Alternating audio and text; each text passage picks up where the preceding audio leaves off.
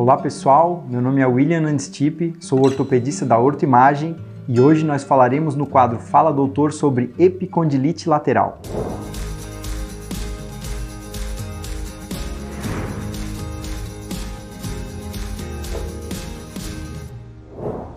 A epicondilite lateral é uma doença que ocorre na região lateral do cotovelo e histologicamente os estudos mostram que ocorre uma alteração na qualidade dos tecidos dos tendões laterais do cotovelo. O paciente com epicondilite lateral, ele vai chegar ao consultório com uma dor na região lateral do cotovelo. Ele vai chegar falando claramente que a dor dele está localizada num ponto bem específico, na região de fora do cotovelo.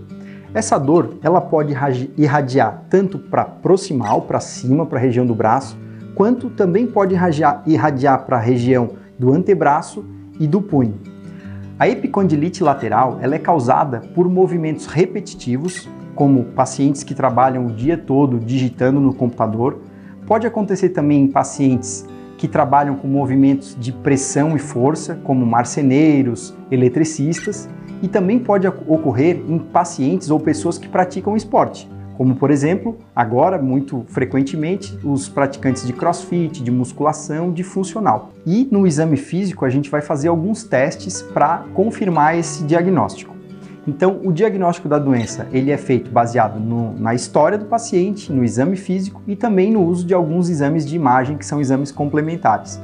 O exame físico normalmente ele já nos dá praticamente todas as informações necessárias para o diagnóstico, mas como em várias outras doenças, nós podemos usar de alguns meios complementares, como por exemplo uma ultrassonografia e uma ressonância magnética, para confirmar esse processo que ocorre nos tendões da região lateral do cotovelo.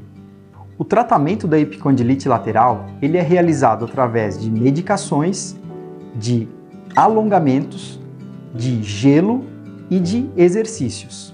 A epicondilite lateral é uma doença que normalmente evolui bem que pode melhorar completamente na maioria das vezes com tratamento conservador, mas que pode levar alguns meses para o seu tratamento, para a sua cura. Uma minoria dos pacientes não vai experimentar um resultado bom com o tratamento conservador, então, para esses casos, nós podemos indicar também a realização da infiltração, que é a injeção de um anestésico com um anti-inflamatório no local da lesão, e mesmo assim, alguns pacientes não vão melhorar. Para uma minoria de pacientes que vai ser refratária, que não vai melhorar com tratamento conservador, pode-se usar, pode-se é, reivindicar o tratamento cirúrgico. O tratamento cirúrgico, como eu falei, é realizado numa minoria de pacientes e que vai levar também a um bom resultado nesses casos. Existem algumas formas de que você possa evitar o desenvolvimento da epicondilite lateral. Os pacientes que tem a doença e que essa doença está relacionada ao trabalho, por exemplo, ao uso de computador, digitação, é muito importante que faça uma correção da ergonomia do trabalho.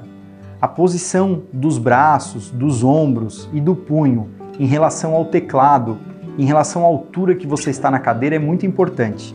O seu antebraço, seu punho, eles têm, ele tem que estar na mesma altura do seu teclado, para que não ocorra uma sobrecarga dos tendões extensores do punho. Os pacientes que são é, causados por trabalho, né, como os eletricistas, marceneiros, também podem realizar, por exemplo, alguns tipos de alongamentos durante o dia. E naqueles pacientes que são causados por é, estresse é, ou sobreuso nas atividades físicas, também tem que prestar atenção na forma como eles estão realizando o seu gesto esportivo e, diante disso, procurar ajuda do seu instrutor do seu educador físico no momento do, da realização do esporte para correção do gesto esportivo. Se você tem algum desses sintomas, se você se identificou com o nosso vídeo, marque ou você ou os seus amigos. Se precisar, agende uma consulta na Horta Imagem. Obrigado por assistir o nosso vídeo e até a próxima.